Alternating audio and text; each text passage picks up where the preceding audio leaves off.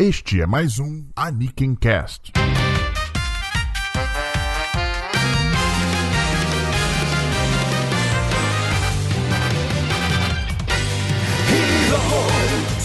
Olá e sejam bem-vindos ao Aniken Cast, a casa dos animes na internet, que de vez em quando tá com a porta fechada. Eu sou o Diogo Prado. Eu sou o Starro e não sei como, cara, a gente sobreviveu à temporada da primavera japonesa de 2018.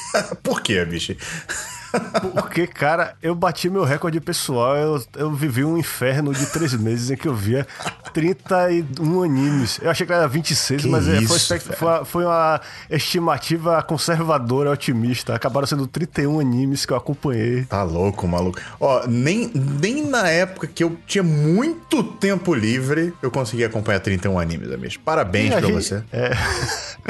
Tempo livre, nem sei, nem sei mais o que é isso. Mas, mas, mas sabe o que é pior, cara? Quando acabou a temporada, eu vi, ok, quantas dessas séries vão continuar? Aí eu, eu reparei que a maioria, não a maioria, mas tem mais séries da temporada passada continuando e que eu estou acompanhando do que tem séries novas dessa temporada que eu, vou, que eu estou acompanhando. Pois é, cara, essa temporada, e pra quem ainda não leu o título do podcast, não sei porquê, nós vamos falar sobre a temporada de outono, procede? Não, verão, verão.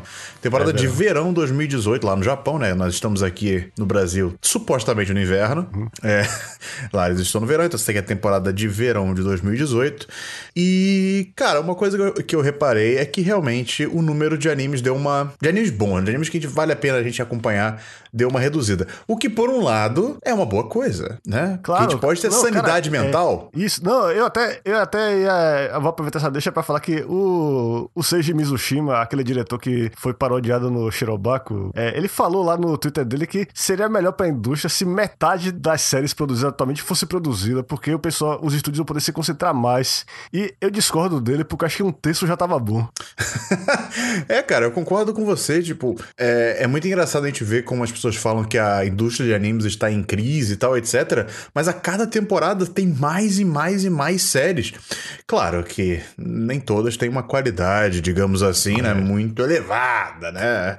Pra você realmente ver um anime assim que fala assim, caraca, esse anime foi muito bom, é, são poucos, né? Essa temporada, por exemplo, eu acho que eu tô assistindo uns dois ou três animes, eu acho que é o que eu vou acompanhar. E sejamos sinceros, não deve ter série, muito mais séries realmente boas, além de duas ou três por temporada das últimas temporadas aí. Mas enfim, ah, o que, está, o que, o que fa- faremos aqui hoje, Starro, é justamente preparar o terreno para você, caro ouvinte, que está aí do outro lado dessa, desse fone de ouvido, vamos dizer assim, ouvindo aí no trem, ouvindo na, fazendo a faxina de casa, ouvindo no banheiro, quem sabe.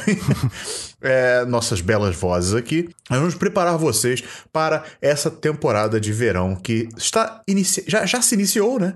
Nós eu queria- a gente tenta. A ideia original era, era o quê? Tá? Era lançar o, o podcast de apostas. Né? E Nós, nós normalmente fazemos o podcast de apostas, a gente fala o que a gente acha que vai ser bom, né? É, aí depois a ideia foi fazer o podcast de primeiras impressões, né? Mas nós já estamos aqui quase indo lá para, sei lá, a terceira semana de, da, do- da temporada, né? Mas enfim, né? O importante é que a gente tá botando esse programa no ar e eu sei que tem muita gente que gosta de saber a nossa opinião, fico muito feliz com isso. E esse programa é justamente para vocês que ainda não sabem muito bem o que assistir e querem ouvir uma opinião de um terceiro sobre as séries que já estrearam. É bom lembrar também que a gente não vai falar sobre todas as séries da temporada aqui. É, seria impossível falar sobre. Quer dizer, impossível não seria, mas seria improdutivo. Isso seria desagradável até, porque tem muita pois é. porcaria que. A gente ia falar assim: é, eu vi essa série, eu não sou o público-alvo, achei muito ruim. Aí só pra ouvir gente nos comentários chamar a gente de burro, ignorante e tal, etc. Mas enfim, é, não, mentira, nosso público é muito educado, tá? Nosso público, o público do podcast é muito educado. A galera do YouTube é mais ou menos. Às vezes vem uns gato pingado meio aleatório lá. É, por sinal, se você está ouvindo isso aqui só no podcast, eu tenho um canal no YouTube também, que é o canal do Anikenkai. É, se inscrevam lá. Eu não posto vídeo tem um tempo, mas enfim, uma hora sai, galera. Uma hora a gente se ajeita aqui. O importante é que conteúdo está saindo de vez em quando. Isso que é importante. A gente não tá desistindo, tá parando pra valer e tal. Mas enfim, Amish, então assim, nós, nós selecionamos um- um- um certo número de animes. A gente não fez muito uma grande seleção assim, não. A gente basicamente olhou assim o que, que a gente assistiu, o que, que a gente achou que seria bacana de comentar, enfim. E trouxemos aqui para o programa para justamente fazer um mix entre recomendações né, do que a gente acha que vai continuar bom e também de primeiras impressões, falando assim, ah, o que a gente achou de tal série e tal, etc. Enfim. Uh, e eu acho que a gente pode começar, né, Misha? Acho que sem mais delongas, vamos então para o programa principal. E qual anime começaremos falando hoje, bicho? É, pela minha ordem de. É porque eu, eu tenho tipo uma agenda de animes que eu vi assim: segunda tal anime, terça tal. E segunda não tem nada pra eu ver, mas terça tem uma série que me surpreendeu. Eu não dava. Eu não tava esperando muita coisa dela, só achei a premissa um, é, um tanto curiosa. Achei que poderia ser um bom substituto pro Golden Kamuy enquanto eu esperar a segunda temporada dele, que é o Angolmoa. Angolmoa. E essa pronúncia veio da onde, Michi? Pois é, é eu tava pronunciando. Quando eu vi o título escrito, eu achava que a pronúncia era Angomóis mesmo. Até porque o nome parece que veio de uma, uma previsão do Nostradamus, uma hum. profecia dele, que dizia que o rei de Angomóis, ia, Angomoá, na verdade, ia causar o fim do mundo. Hum. Aí, em algum momento, alguém percebeu que se você. É que essa palavra parece um anagrama de mongolé, que é mongolês em francês. Aí isso gerou uma paranoia de que os mongóis é que iam destruir o mundo. Aí, eu acho que esse mangá é, que inspirou esse anime usa esse título justamente porque ele mostra uma invasão da, dos mongoleses no, dos mongóis no, numa ilha japonesa. Eles estão pretendendo invadir o arquipélago todo, mas começa nessa ilha específica chamada Tsushima. E o interessante é que. Que é o norte não... do Japão, não é? É, norte do Japão, pois é. Interessante é que a série não começa já entregando olhos, ainda essa é a premissa e tal. Ela começa parecendo uma história de uns presidiários. É, na verdade, eles foram condenados ao exílio já. E eles começam. Eles estão num barco lá, tá no meio de uma tempestade. Aí um cara, pô, na moral, velho, a gente tá. O barco tá revelando toda hora. Por que deixar a gente algemado? A gente não vai fugir, só tem mar ao redor da gente. e obviamente que um otário lá solta a gema do cara e o cara começa a fazer uma, um motim lá no, no barco. Só que aí o protagonista, que é um dos detentos, salva todo mundo porque ele é fodão, ele luta muito Claro, ele é o protagonista. Isso, é. e aí, quando, é, aí você já vê que ele, que, que ele tem uma técnica fora do normal, que você não é um bandido qualquer. Aí quando a, os caras vão se aproximando da ilha, aí é que você começa a, a saber mais do background dele. Na verdade, ele é um ex-samurai que foi uma das pessoas que lutaram pelo shogunato lá quando teve a restauração da monarquia. Ou seja, ele lutou no lado que perdeu a guerra. Hum. E isso leva, é, levanta essa questão de por que esse cara foi colocado para ser exilado para essa ilha especificamente. Não, peraí, calma aí. Quando... Como é que. Como é que peraí, calma, calma, que agora eu fiquei confuso. Tá. É, quando se passa esse, esse anime? Bom, cara, eu não sei dizer. Você que. Não, mas é, é, é quais são as referências históricas que eles dão ali? Porque você falou que ele é, lutou pare... do... contra o shogunato, foi isso? Não, ele, ele lutou a favor do shogunato, ele é um samurai. Então, se é depois do shogunato, já é depois da Revolução Meiji, reforma, revolução, isso é uma discussão, whatever, tanto faz. É, pois é, acho, talvez eu tenha misturado as coisas aqui, porque eu sei que ele fala que ele lutou a favor do shogunato, que, que, e como ele perdeu essa guerra, ele já não é mais um samurai. Então, é, então deve ser posterior mesmo, cara. É, mas é, é, é, a dúvida que eu fico é os mongóis ainda estavam invadindo. Pois é, foi por, isso que eu, foi por isso que eu também é. me perguntei. Porque eu falei assim, cara, é, vamos ao Google aqui agora. Invasão. Cadê? Mongol Invasion in Japan. Olha, tem um link da Wikipedia, Mongol Invasions of Japan. Vamos ver qual foi, quando foi a última aí. invasão mongol ao Japão. A uh, segunda invasão foi em 1200... Não, cara, não pode ser. Tá, tem uma coisa errada aqui. Tá, tudo bem. Então não foi a restauração da monarquia. Do... Deve ter sido algum outro evento aí. É, mas o fato... É, pois é. Então, perdão aí, pessoal. É, misturar as coisas aqui, mas o fato é o seguinte, esse cara... Olha lá, Batalha é um da Ilha de Tsushima é. aqui, ó. Não tem escrito quando, caceta. Ah, já era... Ah, enfim, foi ali, em 1200 e alguma coisa ainda. Então, ah, não, ah, okay. não foi... Então o Brasil nem tinha sido descoberto, é. faltava séculos. tá. Mas como vocês podem ver, essa é uma ficção histórica e o interessante é que é, quando esse pessoal, é, os sobreviventes lá desse barco che chegam lá na ilha, eles descobrem que tinha um propósito para eles serem mandados lá. É porque eles estão, na verdade, recrutando soldados, soldados descartados pelo Japão, para defender essa ilha dessa invasão mongol que está acontecendo lá. E o que é interessante é que no começo, quando você vê o é, é, tem tipo uma, uma nobre lá, uma, eles chamam ela de Hime, que é princesa, mas ela não é bem a princesa, ela é só filha de um lord lá, de um senhor feudal, um o termo seria o Daimyo, talvez, ou é Shogun mesmo? Não sei, não sei.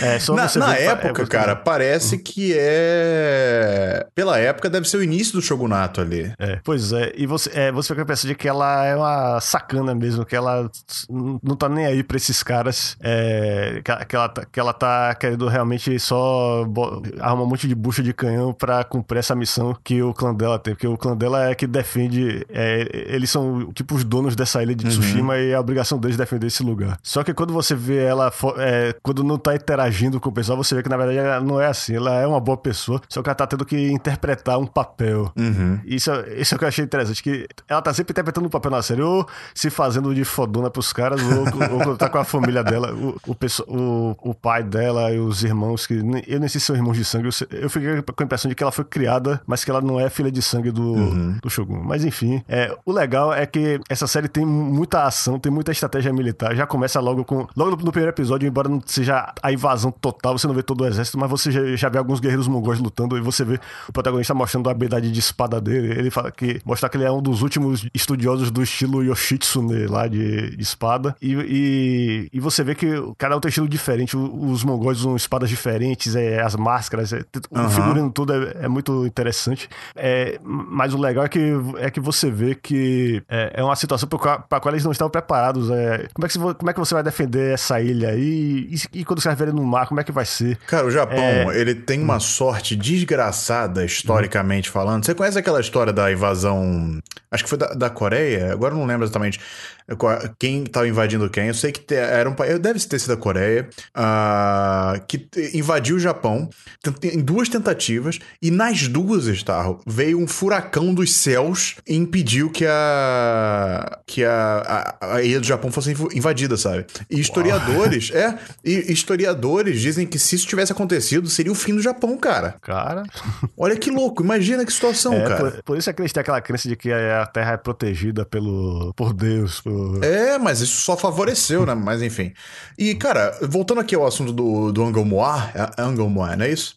É, pois é. E Katakana escreve Angoro Moai, então é pra não pronunciar Então, francesa. é, então é francesado mesmo. É, uma coisa que eu reparei, eu tava dando uma olhada no trailer aqui, porque ainda não vi o primeiro episódio. Na verdade, essa série passou bem despercebido por mim aqui, não sei porquê. Tem na Crunchyroll.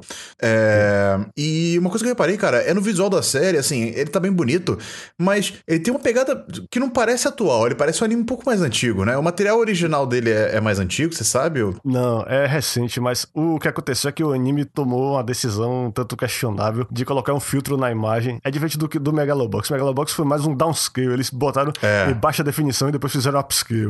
No caso do Angumoa, eles fizeram um negócio mais absurdo ainda. Eles botaram uma textura estática na É meio tela. bizarro mesmo essa questão. Mas é, o que eu tô querendo dizer mais é, é- é o visual dos personagens, sabe? O character Ah, design sim, e tal. ah. Parece uma pegada, os olhos, não parece uma coisa tão atual assim. Não sei, pode ser impressão minha e viagem total aqui. Mas digam aí nos comentários o que, que vocês acham, porque eu tô lendo o trailer aqui, eu realmente achei, eu falei, cara, se, se esse anime passasse, sei lá, no início dos anos 2000, eu acharia que era viável, assim. Tirando que não, naquela época tinha aqueles olhos bizarros também, não sei se. É, enfim. Eu não É, sei mas, se. mas, é, o, o recurso visual interessante nessa série é, primeiro, as cenas de chuva logo no começo, quando os caras estão no bar estão no, ou no mar, e no, com aquele, aquela, aquela tempestade e a chuva caindo direto. Eles não desenham a chuva daquele jeito que a gente tá acostumado a ver atualmente, que é tudo digital.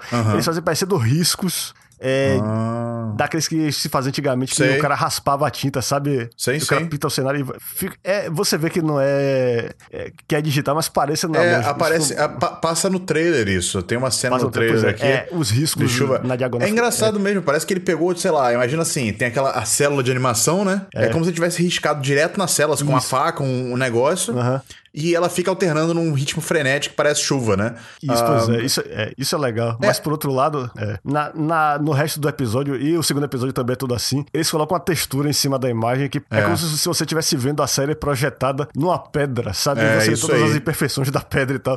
Tem gente que diz que tá comparado com papel amassado, mas não é não. é não. Eu- Parece pedra a- mesmo. Isso, quando você. Quando a tela fica bem escura, esse aqui é o problema. Você presta atenção demais na, na textura do negócio. É como E quando não se nem mexe- pedra, tipo assim, imagina aquelas aquelas paredes mais antigas. Isso, estão é um pouco... uma parede que a, a pintura tá meio ressecada, Isso, isso, é antiga, uma parede antiga ali e tal. É isso mesmo. Isso. É, bem, é bem estranho mesmo, cara. Realmente deve. deve É, é. E, e a série toda vai ser assim. Eu vou me acostumar, eu acho.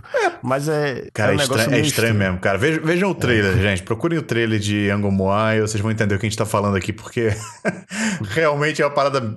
É, É, mas é, O, que, é, o que me deixa um tanto é, preocupado com a série é que, pra variar, 12 episódios, que é o padrão é atualmente. isso, isso, é. O, é, o mangá tá em andamento e mais uma coisa que eu vi que o segundo episódio faz que deixa a história interessante é que ele dá um prazo. Ele diz que em sete dias vão chegar os reforços. Eu pensei, se eles conseguirem contar a história dos sete dias em que eles estão tendo que lutar sem reforços dentro de 12 episódios, dá pra dar aquela sensação de arco completo. Mesmo que não dê pra mostrar toda a guerra de como eles conseguiram salvar a ilha dos mongóis. é.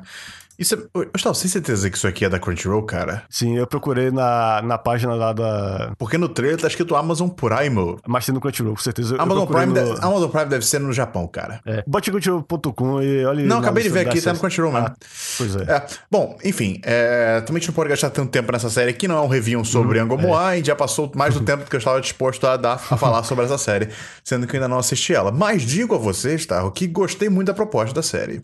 E lá no início eu falei que eu estaria- estava assistindo, sei lá, três ou quatro séries, talvez eu comece a ver quatro ou cinco agora com essa série, porque é o tipo de série que eu gosto, sabe? Uhum. É, ficção histórica, com um visual bacana e, enfim, bastante ação, pelo que eu vi no trailer e, aqui. E, difere- é, e diferente do Golden Kamuy, que eu achei legal, mas tinha uma animação bem fraca, essa tem uma animação bem legal, o É, já saiu o segundo episódio já? Já. Ah, beleza, então. Tá ótimo. É, vou dar uma olhada, com certeza, depois do programa. Achei bem interessante. Ahn, o que mais? O que, o que vem a seguir, Amish? Ah, tem outro anime que eu ainda não vi, mas deveria ver. aqui na nossa lista chegou aqui Banana Fish, amigos. Um anime que quando eu vi o nome eu achei que era sacanagem, mas aí eu vi que era um anime sério do Noitami, olha, vejam só vocês. É, pois é, é. Aí, sabe como é? Noitame, na, automaticamente eu vejo. Pois é. muito raro. Eu não vejo a série do Noitame. né? Às vezes Mas a gente se decepciona. Isso, pois é, com certeza. É como naquele. Eu, eu prefiro não citar o nome da série, não, porque a dor é grande. A galera, mas, a é, galera que tá ligada, a galera que acompanha o lore aqui do Nick Cast sabe do que a gente tá falando. É, pois, pois é. Bom, mas é, Banana Fish, por incrível que pareça, é um mangá de 1985 Caraca! mil- e, e terminou em 1994, ou seja, 9 anos, 19 volumes. E por incrível que pareça, o meu, o meu primeiro contato com esse mangá foi através da revista Wizard americana. Sério? É um dos poucos mangás que saíram nos Estados Unidos antes de ter o grande boom dos mangás lá, que tinha aquela revista Pulp, que tinha vários mangás assim, seinen, como Sanctuary. E no meio desses mangás estava lá o Banana Fish, que pode até parecer seinen, mas não é. Ele saiu na revista Shoujo. Olha aí. É de uma autora, é, a Kimi Yoshida. E isso impactou alguma coisa na história ou não? Assim, eles seguiram uma pegada o que nem eles É, queriam. o que impacta é o seguinte: essa autora é conhecida por trabalhos do gênero Boys Love ou Yaoi. Hum, E, e a é, Banana Fish tem uma temática forte de. Tem, tem, tem sim personagens homossexuais e tem uma tensão sexual entre os dois protagonistas. Só que no caso dos protagonistas é aquele negócio que é só subtexto, não chega a ser romance mesmo. Mas tem personagem. É, o, o protagonista, o Ash Lynx, é, ele é um, um, um criminoso. Um, não, um mas, não- jovem- mas não é um anime BL, é um. Não é, não é, é isso. Mas tá, É. tudo bem, tem elementos, beleza, tranquilo. É isso, é, tem, tem mas é um mangá, é, essencialmente é um mangá sobre, sobre crime, é um mangá policial. É, é, é uma história sobre uma, uma droga que está sendo é, vendida lá nos Estados Unidos, é, chamada Banana Fish. Esse nome vem de um conto do J.D. Salinger, o mesmo cara que fez o apanhador no campo de, San- de centeio. É, o nome da história é Perfect Day for Banana Fish. E eu, eu nunca li esse conto, mas eu, pela descrição, é um negócio um tanto surreal sobre um, um, um senhor, na verdade, um idoso, e uma menininha, e ele dando a carona de barco pra ele, falando sobre uns peixes, os banana fish que, que vivem em cativeiro, o negócio. Acho que é. é Que beleza, um a- negócio. Pô, é, é pra ser uma alegoria de alguma coisa. Me- Alguns acham que é uma alegoria sobre pedofilia a história. Eita! Eu, eu não- só lendo pra saber, mas o fato é que é, é, a droga Banana Fish, é, a série já começa mostrando um cara é, numa guerra não determinada, deve ser no Afeganistão, porque eles, transfer- eles apesar de a história ser de 85, o anime transporta ela pros, pros tempos atuais. hum, Então, pra ser uma guerra recente, deve ser, ter sido no Iraque lá, a última guerra no Iraque, não a, a do Golfo, do, de, dos anos 90. A, do, a moto dos passando aí! 90. Foi mal. o avião passou forte. É, Acho que não foi no avião, foi um motoqueiro. foi uma moto, cara, que- que avião, cara. É, pois é. Perdão, onde eu estava. Aí, pois Você é. tava falando a, a história começa com uma guerra. guerra. e mostra um soldado lá que tá viciado na droga e o cara fica totalmente alucinado e sai matando os companheiros dele e só, só consegue parar ele na, na base da força. E quando a série. Isso é num flashback, é quando a série tá nos dias atuais, é, o irmão desse cara, que é o protagonista, o, o Ash Lynx, tá cuidando dele ele tá totalmente catatônico lá. E essa droga tá sendo vendida nos Estados Unidos e, e, e- e começa a atrair interesses internacionais. E o outro protagonista da série é um repórter japonês Uhum. que vai lá, ele tem 19 anos, ele tá na faculdade ainda, mas ele já tá trabalhando em jornal e etc. Ele vai lá pra investigar. é, é, na verdade, ele tá meio, meio que de, meio de gaiato, ele tá entrando lá, ele acaba se metendo na situação. O que tá acontecendo é que é, o, o Ash, que é o, o protagonista, eu toda hora fico falando dele, mas eu não defini muito bem é. Ele, ele é um cara de 17 anos, ele é, é, a, a série deixa bem claro que ele é muito bonito e atraente, mas. Ele, é, ele é o motivo, louro do pôster, eu tem- suponho. é lá depois, pois é. Tá. E esse cara é tão fodão que ele conseguiu criar uma gangue toda em torno dele e a gangue é uma gangue. Ah, ele é malvado, ele é, tipo- ele é do mal. É, Ele é o quê? Ele é do mal. É, ele não é todo mal assim, mas é, ele é tipo um, um bandido com coração de ouro, porque Entendi. ele, consegui, é, é, ele conseguiu juntar ao redor dele uma gangue multirracial. Tem negros, tem porto-riquenhos e tal, porque você sabe que as gangues americanas normalmente não são muito variadas Sim, etnicamente. sim. É, é por causa dessa mentalidade tribalista de formar gangues. É, mas ele consegue juntar esse pessoal, ele consegue unificar e até gerar uma certa paz né, é, no, nesse canto lá da cidade lá, que é, se eu não me engano é em São Francisco que se passa a série, não é em Nova, Nova York, que é Nova. York. É Nova York, é. Tá escrito Nova York no resumo aqui, ó, na sinopse. Não vai- Vixe, já, já comecei. Foi mal, gente. Eu só vi dois episódios. não fixei ainda. Tá melhor que eu, não vi nenhum ainda. Eu tô aqui tentando opinar alguma coisa, mas vamos lá. É, Mas o essencial da série é o seguinte: é, tem, tem essa droga. É, o, o Ash, além de ter esse irmão que foi vítima dessa droga, ele vê outra pessoa morrendo na frente dele. E, e a, última palavra dele é banana fish, e ele entrega pra ele uma amostra dessa droga, que pa- parece que é uma amostra puríssima, e tá dentro de um colar. Aí o chefe da, da antiga gangue do Ash, e a série estabelece que esse cara não só tirou o Ash de uma orfanato, mas ele transformou o Ash no escravo sexual dele. Eita. Isso é até uma coisa bizarra na série. Todos os personagens, os, os dois personagens gays que apareceram na série até agora, esse cara e um outro lá que dá em cima do Ash, são dois pedófilos. Ah, que bom, né, Isso é cara? meio pesado e É. tal. e Bem, bem pesado. Não não é uma série pra, pra quem tem estômago fraco, mas é, é, por causa desse- dessa droga, o Ash começa a sofrer intervenções desse pessoal. O, o antigo chefe dele, que até tá deixando ele ter certa liberdade, ele ter a própria gangue dele e tal. Ele começa a se insinuar de novo na vida dele, porque ele sabe que a droga tá na mão do Ash, mas o Ash não quer admitir pra ninguém. E aí o repórter lá, o Age, acaba se metendo na história, porque ele, ele tá só pra entrevistar as pessoas lá, só que rola uma confusão no bar, e até, e até, eu quero até chamar a atenção que tem uma cena de briga de bar muito bem animada no primeiro episódio. Não tem aqueles figurantes de CG que a gente tá acostumado atualmente no fundo. É, o, o estúdio Mapa tá fazendo um ótimo trabalho nessa série. E eu até fiz comparações com o mangá pra ver. É interessante que o mangá, além de ter aquele estilo dos anos 80, bem, que tá bem datado já, Aham. é, você, é interessante você comparar, às vezes, que eles, as cenas em que eles inserem smartphones na, na versão atual. com- tipo, uma cena que o cara tá, com, tá contando uma coisa pro cara cara a cara, tipo, avisando, os caras vão invadir o bar, não sei o que, vai rolar. Na série, eles mostram o cara usando o celular, ou seja, ele não precisava ir pro lugar, então ele já liga logo pro, pro Ash. É, bacana. Aí tem esses detalhezinhos, mas uma coisa que envelheceu mal na série é justamente como a autora tem esses vícios de boys love e aoi, praticamente não existem mulheres na série. Hum. Tipo, a única mulher que eu vi nos dois primeiros episódios é tipo uma, uma garçonete lá no bar, onde rola a grande briga. É, mas sejamos sinceros, né? Mas No- é- no- é aquele negócio, sabe, beleza? Esse é um anime que só tem homem. Agora, quantos animes que a gente já viu que parece que só tem mulher também, né, cara? É aquele negócio assim, é.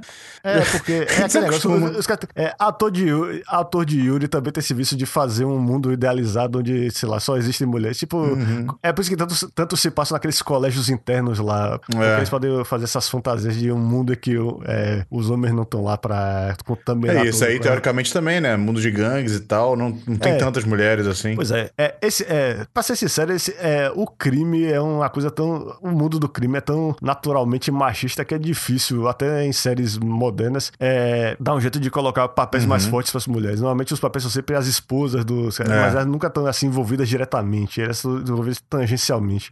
Mas no Banana Fish chama muita atenção mesmo a total, a quase total ausência de mulheres na história. E, cara, uma coisa que eu reparei, que assim, ouvindo você falar sobre a história e tal, e é algo que eu cheguei até a ver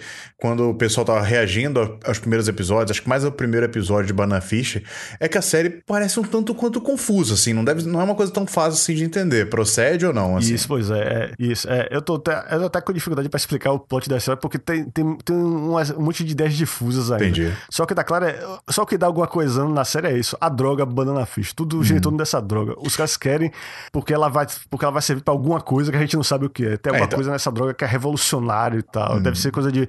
Talvez pra- pra manipular pessoas, e criar, ou criar super soldados de repente. É, assim, é, é aquela velha história. A gente vai acompanhar a série na esperança de que ela entregue uma, uma solução satisfatória, né? Ah, mas é aquela velha também, a- aquela velha pressão também, assim, tipo, de a gente chegar até o final e ser só mais, sabe, tipo, é, tipo, droga, sabe? Tipo, literalmente, que droga. Mas, é, enfim, vamos acompanhar, vamos ver. Ah, é aquela velha história. Pode ser uma coisa boa ou pode ser uma coisa ruim. E, e o que eu falei pode parecer a coisa mais generalista do mundo, mas é verdade. então, assim. Mas, é, mas uma coisa que me dá uma certa confiança primeiro na- série é que, é, é, primeiramente, ela tem 24 episódios, o que é uma raridade no Noitame, né? 24 É episódios pra adaptar, pra adaptar 19 volumes pode até dar um ritmo meio corrido, mas é muito mais do que a gente teve, sei lá, com sei lá, o Erased, a dificuldade Sim. que foi comprimir a história toda em 12 episódios. Tiveram que é. cortar coisa, é verdade. Isso, pois é. E comparando, eu tava comparando o Banana Fish com o mangá, comecei a ler é, volumes é, digitais e comparar com o, com o anime. É, o ritmo é bem rápido, só que o que eles vão cortando do mangá é coisas que não são essenciais mesmo e melhoram, na verdade, o ritmo. Eu tô, Uhum. achando, eu tô achando que o, o anime pode até acabar melhor que o mangá, de repente. Quem é o diretor? O diretor, agora é que eu estou com. Deixa eu ver aqui. A diretora, na verdade, é a Ah, é Hiroko uma diretora. Utsuno, Ah, é uma que é a diretora. diretora da primeira temporada do Free. Oh. E o roteirista é o Hiroshi Seko, que é o cara que escreveu os poucos episódios bons de Darling in the Franks. Ai, cara, acho que a gente tem que fazer um podcast sobre Darlene The Franks falando disso. um dia, quem sabe. É... ah, bacana. É, pelo que eu vi, a diretora, ela é até relativamente é, novata, né, no cargo de direção. Não tem muitos assuntos. Bom, vamos torcer para que ela saiba o que está fazendo e consiga adaptar bem a, a série junto do roteirista. Enfim, Amish, Banana Fish é uma série também que eu quero assistir, ainda não assisti, mas já estava nos planos, diferente do, do, do, do, do- francês lá, que eu já esqueci o nome.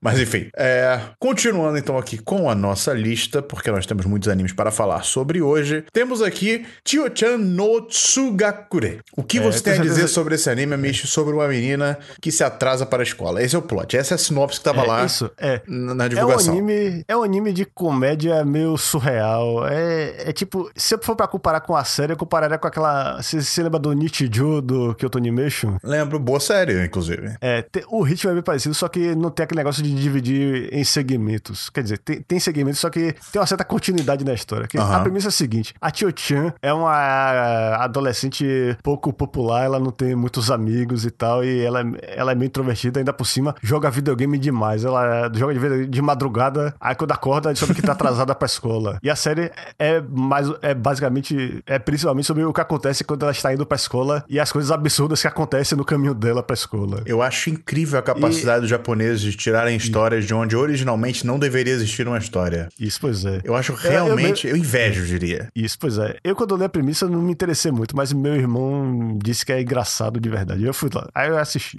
Aí o anime começou a me conquistar, porque realmente as situações são muito interessantes. Sa- É, sabe, sabe quando a série me conquistou? Quando? Quando ela tava andando pelo cima dos prédios. Isso, claro. Aí eu falei assim: não, peraí, calma aí, tem alguma coisa aqui. Eles estão. tem algo a mais Pois é. nesse anime aqui. Pois é, porque qual é a, melhor abordagem para obstáculo e que a gente não costuma pensar? Porque a gente não anda por cima das casas, pô, pelos telhados, é isso, e é isso que a tio faz. E ela, no meio do trajeto, ainda consegue é, salvar uma criança. um- na verdade, não é salvar uma criança, não, é ajudar uma criança cujo balão vai parar no- lá no alto e tem um, um adulto insuportável lá que. e ela ainda consegue faz- sacanear o adulto além de ajudar a criança. E também, é, outra, outra coisa que a série lida também é sobre, além dos obstáculos, é justamente a vida social da Tio Chan. Como ela vai pouco a pouco é, encontrando amigas. E, é, por, por exemplo, no, Isso é mais já no Acho- segundo episódio, né? e, é, na verdade, é, eu tô. No primeiro episódio não tem aquela cena lá que é- ela também tá. é, um- uma menina fala com ela e ela fica confusa se ela falou com ela mesma ou se foi com uma amiga atrás dela. Ah, tem, tem, tem. Tem, tem. Pois é, exatamente, pois é, porque, porque Tio Chan, coitada, ela é tão. Está, ela é tão. Coitada, como é que se diz? Ela é. Azarada. Socialmente, é, ah, não. Ela é azarada e ainda por cima ela socialmente... não sabe. É, é, isso, ela não sabe se Inapta. relacionar direito com as pessoas. Aí quando a, aí, quando a pessoa é gentil, tipo uma mina popular, falar oi na direção dela, ela já vai pensando o pior, ela vai pensando numa estratégia pra se desvencilhar dessa situação. e, e, o, legal, o legal é que, isso eu já vou falar agora do segundo episódio, é que eu tava achando que a fórmula ia ser toda, toda hora, todo segmento do episódio. É porque cada episódio tem tipo dois ou três segmentos, mas eu tava achando que todo segmento ia ser. Tio Tia tá atrasada pra escola, aí alguma coisa acontece no caminho dela. Mas não, a série é também sobre o que acontece, por exemplo, é, durante a aula, na volta pra casa. Como, como é que é, é, a vida da, da Tio Chan? Como, como é que ela pouco a pouco vai, vai, vai conseguindo criar uma. Como eu poderia dizer? Criar um círculo social. Hum. É, cara, isso me deixa é. muito feliz porque eu só assisti o primeiro episódio e eu realmente fiquei com muito medo exatamente disso, de ser uma série uh, repetitiva demais, porque o primeiro episódio foi divertido, sabe? Como uma série de comédia, como um episódio de comédia, ele cumpriu muito bem o seu papel de, cara, me fazer rir, sabe? Uhum. E, e a Cho é uma personagem bem carismática, sabe? É, é divertido você acompanhar uh, as coisas que acontecem com ela, a maneira como ela reage às coisas e tá? É bem divertido. Mas eu fiquei com muito receio justamente de ser uma série repetitiva. E eu falei assim: ah, beleza, eu vou assistir o primeiro episódio, tá bom. Não vou mais continuar, porque eu acho que vai perder a graça, sabe? Eu não quero que perca a graça. Então, você me falando que eles tentam pelo menos uh, mudar um pouco uh, a pegada das piadas, né? Vamos dizer assim. Uhum. É, isso me deixa mais interessado, assim, de repente, de continuar a série. E eu odeio esse. Agora eu lembrei que eu odeio esses programas de primeiras impressões, porque você sempre me faz ver mais séries. Ah, sim. Sabe? É. é se... Toda vez eu falo assim: não, esta temporada eu vou ver só duas séries, três séries. Aí eu resolvo ver 50. Aí eu me ferro, porque eu não consigo, obviamente, eu não consigo acompanhar as 50 séries. Aí no final volta só as duas e tal. e o pior é que normalmente são duas séries que eu não estava vendo originalmente, eu vi, enfim. é, é, só, só é outra coisa legal do Chochan no Tsugakure é que você já vê na abertura todo o elenco de gente excêntrica que vai surgir pouco a pouco. E já no segundo episódio tem o, o mafioso. A interação da Tio com o mafioso foi a coisa mais engraçada que a série teve até o momento. Tipo, o que acontece quando ela tá cortando o caminho e no meio do caminho tem um cara da Yakuza com a, uma moto lá caríssima. e o que acontece é quando ela tá passando, tentando se esgueirar na moto, só que aí tem um salaryman passando lá, ele tá com medo do mafioso também.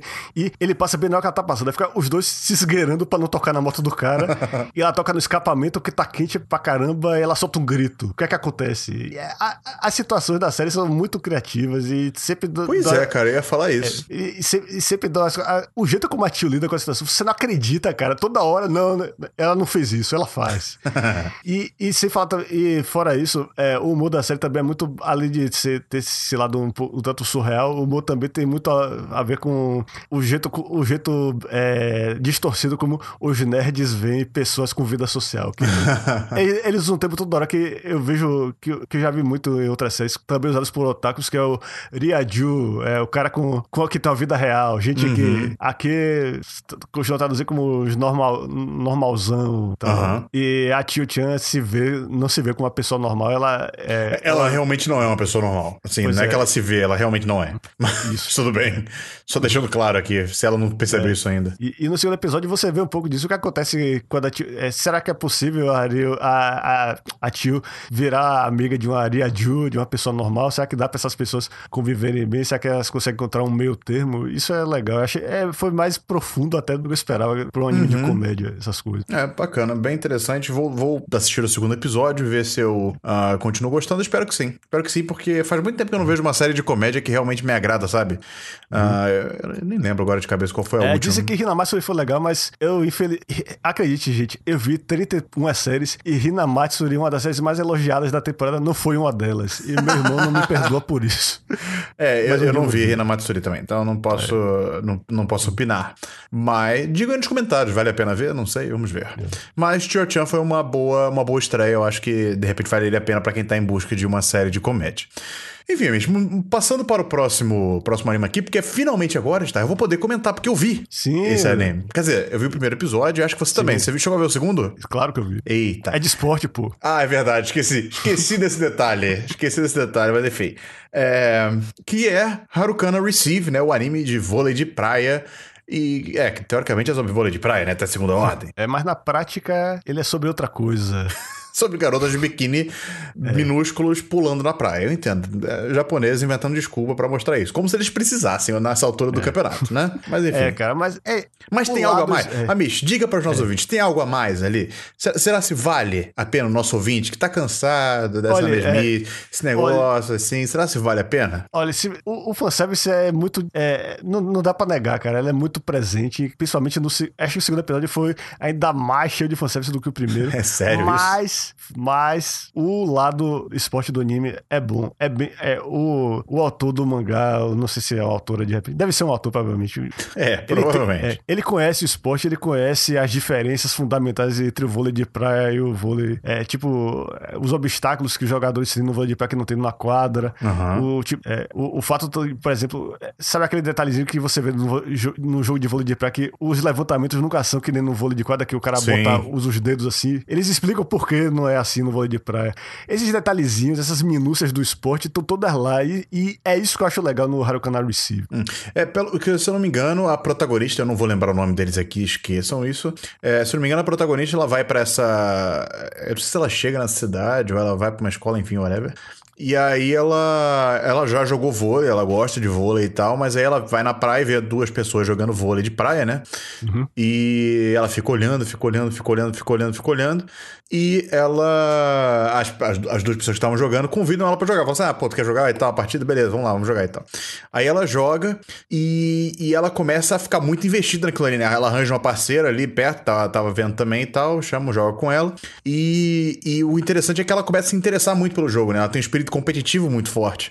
E ela vai se interessando cada vez mais, se interessando cada vez mais e a- ela perde o jogo, beleza? Nós, nós posteriormente sabemos que aquela dupla que tava jogando era tipo uns campeões lá, colegiais e tal, sei lá. E ela perde o jogo, mas é, é aquela, aquela protagonista padrão de que, tipo assim, ah, viu ali um potencial né, na, na, na pessoa, ela conseguiu fazer certos lances que são difíceis e tal, etc. Pá. E, e ao final do, do jogo, e ao final do episódio também, porque o episódio tem basicamente a duração do jogo, né? é, essa personagem está querendo saber mais sobre vôlei de praia, enfim. E, e aí cria essa rivalidade com essa dupla de, de campeões e tal. É, o plot é bem simples, eu achei, pelo menos nesse primeiro episódio. Eu não sei como é que ele desenvolve depois no segundo, mas no primeiro episódio é um plot bem simples, de realmente bem padrão, eu acho, de, de animes de esporte. E assim, por mais que eu entenda o lado de que é bacana ver ah, o esporte sendo apresentado, que nem você falou, eu acho que, cara, ele acaba sendo um anime fanservice completo, no sentido de que tem o fanservice é, da- das meninas de biquíni e tal, que é o fanservice manjadão, mas também tem o fanservice da pessoa que gosta de esportes, né? Por exemplo, você no caso. É, É, que, é, que ele fica realmente minuciando, assim, a- as, os detalhes do esporte e tal. Ele vai a fundo, às vezes, em algumas coisas, que nem você falou, ele explica a questão do lançamento e tal, etc. Isso é bacana, mas eu não consigo ver, por exemplo, uma pessoa que não gosta muito de anime de esporte, já tem uma certa resistência com anime de esporte, ah, vai tirar muito proveito desse anime. Porque eu não sei se a história em si vai ser, sabe? A, a não ser que seja a pessoa que gosta de fanservice. Aí vai ser o contrário da gente. Ah, é, é. Aí sim, aí é o anime perfeito pra pessoa, vai lá ver, tem até. Entendeu? É. E que gosta Mas- de, também de subtexto Yuri, que tem muito disso aí também nessa Ai, série. meu Deus, isso me deixa. É. Como é me cansa? Isso me cansa, mas enfim, é, tudo bem. Nós, nós temos exemplos de, de animes com subtexto Yuri que funcionam muito bem, como por exemplo o. O caceta. Hibiki Euphonium. Sim, ah, sim, pois é. Né? É um anime que, apesar deste detalhe que me cansa, é, ele consegue é, ser muito bom, né? Mas eu, cara, botar até. Botar Hibiki Euphonium perto de Harukana Receive, eu acho que é meio sacanagem, assim e tal. E... Mas eu acho, que, é, eu acho que outra coisa que funciona bem Harukana Receive, além da parte do esporte, é a ideia de ter aquele, aquele negócio de dois, duas protagonistas que se complementam bem. Que toda dupla de vôlei tem que ser assim. Tá, sejamos Mas- sinceros, isso aí não é novidade, né, Misha? Não é Pelo amor de novidade, Deus. sei, mas, mas o que funciona legal nessa série é que você tem, por exemplo, uma menina que é, que é toda atlética, só que ela é inexperiente, ou seja, ela tem, ela tem toda aquela curiosidade pelo esporte, mas não tem o ta... mas ela é um diamante bruto. Aham. E, do- e é do outro lado da dupla, é, por, por sinal, só agora eu tô percebendo que ela se chama Haruka Kanata, que formou aquela expressão Haruka Kanata, tipo, Ai, meu Deus. lugar distante. Se esse anime não conseguia ficar mais clichê. Não, e só Harukana é uma abreviação dos nomes das duas. Agora? É tipo o nome de casal dela, Sara. Ai, Harukana. caraca, só piora, Starro, Starro, só piora, Mish. Só agora que eu percebi foi mal, gente.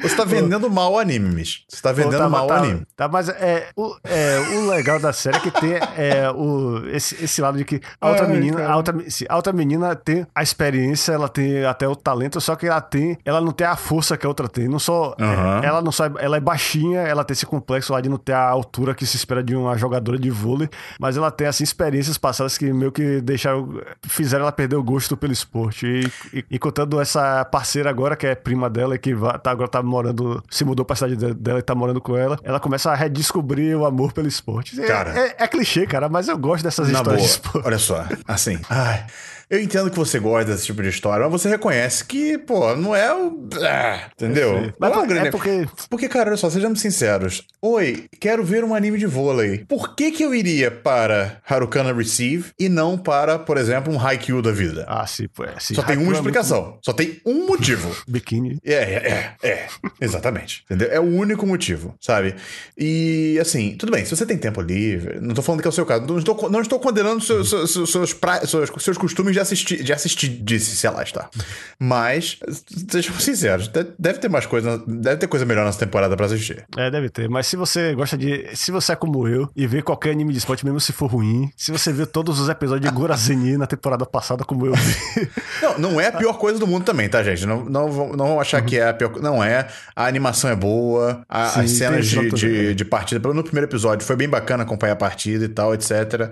Ah, mas é aquilo, cara. É um anime fanservice em todos os sentidos. Uhum. Todos os sentidos. Isso. E o segundo episódio tem ainda mais do que o primeiro, cara. Tem uma, Eu não se sei como é que é só ela- possível, mas beleza. Isso. É, se a, se a série fosse só as meninas de biquíni, se fosse assim, as meninas têm- jogam usando biquíni sumários que nenhuma jogadora de verdade usaria, mas a série, tipo, tratasse isso como fosse normal e ignorasse isso, tá- tipo, tá lá, mas a gente não fica mencionando isso, tudo bem. Só Uhum. que o problema é que o segundo, episódio, o segundo episódio tem toda uma cena lá sobre como a menina tem que ajustar o biquíni pra não entrar areia. E é fanservice Ai, puro, tipo, caceta. a, a amiga com a cara na bunda dela, assim, ajeitando. E aí, tá bom, não sei o que, a bunda bem na sua frente. É, não dá pra negar, cara. É um, é um anime pra deixar você culpado. eu me sinto culpado. Talvez alguns não se sintam, mas eu me sinto culpado de estar vendo esse anime. É, cara, realmente. E, e assim, sejamos sinceros, as jogadoras da vida real. é, o- o- já, como é que eu posso dizer isso? El- Elas não usam os trajes que normalmente se usaria num jogo de vôlei de praia. Não usam. Elas usam os biquínis, os menores biquínis possíveis. E. Bom, enfim, deixa eu falar. Eu cansei de falar desse anime, tá? Vamos, Vamos para o próximo que eu também tem vi. que perguntar que foi o anime que você viu, pelo menos. Você tá falando com É, muita pois é, isso é, um fato, sobre isso é um fato, isso é um fato. Mas o próximo eu também vi e é, tipo, infinitas vezes melhor do que a Harukana Receive. Assim, não tem nem é, comparação, que é o High Score Girl, que, infelizmente, é da Netflix. E eu digo Ah, infelizmente porque isso significa que nós temos duas opções, né, Starro? Uhum. Que é ah, assisti-lo agora através de fansubs ou esperar alguns meses aí, e bota meses nisso, porque a Netflix nem sempre bota no final da temporada, às vezes ela espera um pouco mais, para poder assistir a temporada completa, temporada não, né? A série completa ah, quando estrear na Netflix num futuro distante e tal. Como é uma série que eu estava esperando muito, porque eu gosto muito do mangá, eu não, não tô atualizado no mangá, eu sei que teve umas tretas lá com questão de direitos autorais, é, de, dos jogos que eles apresentam e tal, mas eu acompanhei muito no início essa série, gostava muito, e quando anunciaram o anime eu fiquei muito esperançoso pra ver, e é, eu, eu devo confessar aqui que eu, eu vou recorrer ao, ao fansub, porque, enfim, eu, quero muito ver essa série. Mas do, que- do que se trata, tá? Sejamos logo objetivos aqui, do que se trata High Score Girl e por que, que ele é bom. Ó, ele é legal pra começar por causa do, da nostalgia. É, é sobre 1991, a época em que os arcades estavam talvez no auge e foi o ano que teve o advento de um dos melhores jogos de todos os tempos, Street Fighter 2. Jogo que mudou vidas, mudou a Mudou minha vida. vidas. até. Mas também é Formou, sobre- formou seres humanos, amigos. Formou, seres- é, for- formou caráter. Formou caráter. Pois é. E a série é, é, o nome é High School Girl porque é, a série é sobre um cara que um cara, não, ele é um, um garoto, ele O problema é que a série tem um estilo de desenho bem super deformado que até lembra um pouco o Scott Pilgrim. Aí eu não sei dizer É. exatamente se os os meninos estão no ginasial ainda, né? Não, é, eles são novos. Não são. Ah, não, só que- é, pois é. Eu não sei. É, é que tem High School no título, eu fico pensando em High School, mas não é High Não, School. mas, eles mas- não, não chega a ser high school, não, cara. Eu não acho que eles É. sejam, tipo, ensino médio, assim, não. Eu acho que eles são ali ginásio mesmo, quinta, quinta oitava série ali. Quer dizer, agora não é quinta oitava, agora é quinta nona série, né? Isso. Eu não sei mais como é que é. funciona esse negócio, gente. Mas é. enfim, E eles são novos. série é. O, o protagonista da série é um garoto que é, joga muito. Ele se, é, o- a única coisa que faz ele dar valor a si próprio é que ele é muito, é que ele é muito bom em videogame. Ele tira notas ruins, mas pelo menos no videogame ele é imbatível. até que entra na vida dele essa menina que é riquíssima. Ela tira notas excelentes. Ela é uma menina perfeita e que além de tudo joga melhor que ele. Starro, é que nem os países latino-americanos na Copa do Mundo. Nós acabamos de sair uma Copa do Mundo agora, funciona da mesma maneira. A gente torce pelos países da América Latina porque a gente fala assim, cara, os países da Europa já tem tudo de mão beijada. É. Pra que, que eles precisam ganhar uma Copa? Não precisa, não precisa. Pois é, cara. Mas os caras vão lá, ganham, mostram que são melhores que você, te humilham, e é isso aí, cara, sabe qual é? E você tem que conviver com isso. É a mesma coisa que acontece. Você fala assim, ah, pelo menos o Brasil tem o futebol, o Brasil é bom no futebol. Aí chega lá, pum, já era, pede papel. sabe qual é? Enfim, é, é, é isso. Só queria fazer essa analogia porque nós estamos em época de Copa do Mundo. Quer dizer, não estamos mais em É, época de Copa do Mundo, mas enfim, vocês entenderam, né, galera? É, pois é. Mas é, o que chama atenção no High School Girl quando você assiste, pra começar, é que ele é feito em CG com cel shade. Olha, isso, você, você tava falando lá no grupo do, do Anakin Kai no, no, no Discord lá, e você falou assim: ah, isso me atrapalhou a minha experiência aqui. Aí quando eu fui ver o anime, é, tudo bem, isso pode ser porque você jogou minha expectativa lá pra baixo? pode ser. Mas eu achei bem tolerável. Ah, olha, eu acho que o que ajuda é que o estilo do mangá e do character design é fácil de, de adaptar pra CG. Aham. Não, é detalhe, não tem muita textura, é bem simplesinho, você só esculpe de forma tridimensional. Só que o problema, cara, é que o humor precisa muito de expressão facial e de linguagem corporal. É. Tipo, cenas como o protagonista correndo assim, feito um maluco, sabe? Parece que tá golpeando o ar com as É, mãos. Não pe- fi- perde o impacto, né? legais. Perde o Isso, é. impacto, a- as ações, realmente. Porque é, é a maneira como eles animam e tal. Ainda, é aquela velha. Eu não sei, cara. Eu não sei o que essa galera tem na cabeça. Mas enfim, é, eles resolvem animar naquela maneira meio. é- é- às vezes fica fluida demais, né? Uhum. E essa fluidez tira um pouco do impacto da- das cenas, né? Uma, uma cena que num anime comum, sei lá, seria dois frames, três frames, né? Uhum. Aqui dura, sei lá, 24. Então, É. assim, fica estranho, né? Uhum. Mas. enfim, É questão de costume, cara, eu acho. É, mas você achou aceitável o Eu achei bem aceitável, cara. Uhum. É, é o que eu falei, pode ser porque você jogou minha expectativa lá pra baixo. Pode ser. Mas eu achei bem aceitável. Eu achei que seria bem pior, na verdade. É... Sei lá, cara. É porque, é porque tem muitas cenas estáticas também nesse anime. Não tem. Uhum. é, um- um- não é um anime de tanto de ação, assim, né? É, a ação do jogo, do anime, são os jogos. É é Isso é muito legal. cenas dos jogos mesmo. É. Claro que com a tela, como a tela, a gente vê anime agora com a tela de 16 por 9, é- ela dá aquele crop. A gente não vê a parte de cima da tela ou a parte de baixo. É. Dá uma sensação meio estranha assim. Mas eu, eu acho que parte da razão de ter feito anime CG é pra ter mais facilidade na hora de pegar esses elementos Talvez. da a tela do jogo e transportar integrar melhor, né? Assim, talvez integrar algo do isso, tipo. pois é. É. Porque isso é, é outra coisa legal. A reconstituição é, é perfeita. Você vê não só os jogos como eles eram, mas você vê o- as técnicas que os jogadores usavam. Uhum. E se você gosta de Street Fighter, cara, veja, pelo amor de Deus, veja esse início se você gosta de Street Fighter. Cara, se você cresceu num fliperama, cara, você tem Isso, que ver é. essa série. Porque assim, ah, é no Japão, é uma realidade diferente e tal. Cara, não é tão diferente quanto Uhum. você pensa, sabe? Quando o moleque fala ali, ah. Quem é essa menina aí que veio aqui entrar na minha, na minha área aqui e tal, com esses, é, com essas máquinas aqui, é, cheia- cheirando a cigarro, com cinzeiro gru- grudado nelas e tal. Falei, cara, era exatamente assim que você tinha na antigamente, sabe? Você tinha lá os seus fliperamas com, aqueles, com aquele cinzeiro encrostado ali, não sei o que eles faziam aquele negócio, que atochava o cinzeiro na máquina, assim, a galera ficava fumando, jogando. E era um lugar que, tipo assim, os pais não gostavam que você fosse e tal, e era uma parada e tal. E, e tinha essa questão assim de você estar jogando lá um street, chegava um maluco lá, botava ficha, desafiava e tal. Enfim, claro, tem diferenças por ser o Japão, óbvio, mas é, é muito parecido, cara. E também tem muito Isso, aquele é- clima assim de, de locadora também, sabe qual é? Isso, não, isso, cara, porque é uma época, cara, que é porque hoje em dia a gente dá por certo que a gente pode jogar os melhores jogos do mundo no, no conforto da, da, nossa casa. Não, não existe é. mais aquele abismo que havia antigamente. Antigamente, é, não sei se os ouvintes, nossos ouvintes são muito novos, mas o abismo entre a qualidade de um jogo de arcade e um jogo de console era enorme. Até Aham. mesmo um Street Fighter da vida que tinha a versão pra Mega Drive e Super Nintendo, você jogava no arcade e era outra sensação. Os, os quadros de animação você que, tá- que eram cortados no console você via no arcade. A música do arcade era melhor. A ambientação toda, cara. E é isso que High Score Girl traz de volta pra mim. É aquela sensação de, cara, você tá no arcade, pra mim, é tipo, que nem pra mim um religioso e tá no templo, sabe? Cara, esse é o meu lugar. É, aqui cara, eu- mas é bem por aí mesmo, assim, e tal.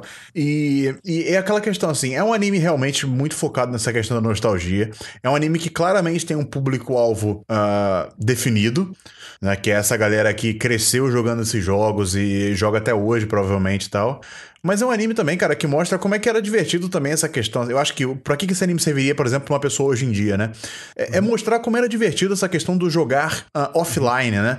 Do você é, jogar com seu, o seu. No caso do Brasil, ainda era mais intenso isso, né? Que era aquela questão de você desafiar o seu amigo no ombro a ombro, né, cara? Você Isso, realmente não. ficava É, do lado porque- dele e tal. É, isso. Pois é, um detalhe do High School Girl é isso. Quando mostra o pessoal jogando, é, tem duas. É tipo a cabine dupla, fica um de um É. lado e outro do outro. Aqui não, era ombro a ombro mesmo. Era tinha ombro que- ombro. Mas aí, por exemplo, na- no primeiro episódio do, do High Score Girl, é, tem aquela cena que eles estão jogando Final Fight, por exemplo, que eles ficam do lado Ah, do sim, outro e é. tal. E a menina Pois fica é. dando cotovelada nele porque ele pega, sei lá, a comida dela. Cara, isso já. É. Uhum. Nossa, quando, quando eu jogava no fliperama era a mesma coisa, cara. Se eu pegava a comida que era do meu amigo, que ele tava com vida precisando mais do que eu, Ah, sim, cara. ele ficava putaço e me dava uma cotovelada Isso, e tal. é. Falava, pô. Não, esse- eu acho que você tá falando do Final Fight, mas o que mais se jogava aqui no Brasil era Tartarugas Ninja da Konami. Você jogava. Também, também. Não, eu joguei Isso. Final Fight. Tinha Final Fight aqui também. É, é, fliperama jogava, eu mas tinha Final é é Fight. que na Tartaruga Ninja tinha aquela, né, aquele negócio de que era quatro jogadores, que era pior Ah, ainda. não, aí é zoado, aí era zoado. Aí quatro pessoas se, É. se amontoando. E era na mesma máquina, né? Nossa senhora. E na mesma máquina, e loucura. disputando a pizza. Quando aparecia a pizza lá pra recarregar o life, cara.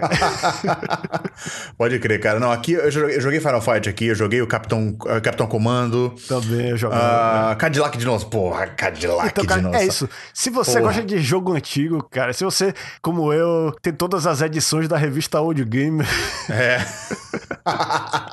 não deixe de ver High School Girl, mesmo que seja na Netflix, Veja. mesmo que você tenha Não, que e, esperar. cara, m- mesmo que você não goste, cara, mesmo que você não tenha vivido essa época, assista, porque, porque- é muito isso, legal você ver como isso- é que era. Como era. E, e não é só nostalgia. A série é engraçada assistir. O É. mundo da série é muito legal. É. E, cara, você consegue se identificar. Tudo bem, você não cresceu nos fliperamas, você cresceu, sei lá, é, um pouco mais tarde, assim, na- nas locadoras, por exemplo.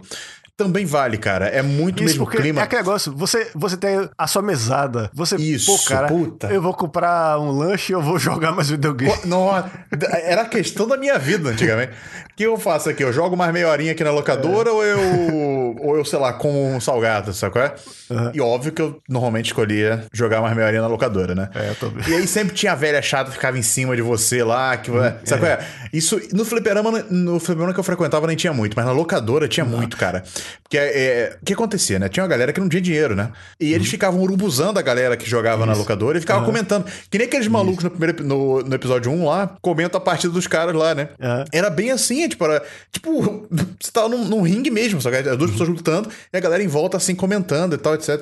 E, e aí sempre tinha aquela velha chata que ficava lá enchendo o saco, só que mandando a galera ir embora, falava assim, ah, Ah, sim, pois é. não, vai, não vai, não vai jogar, tem que ir embora. Isso. Não, e a parte mais engraçada pra mim justamente foi que a velha não só chutava imediatamente todo mundo que não tava comprando coisa na loja nem jogando, mas ela incentivava o pessoal a jogar o jogo mais difícil lá, que era o Ghosts and Goblins, que é impossível aquele jogo.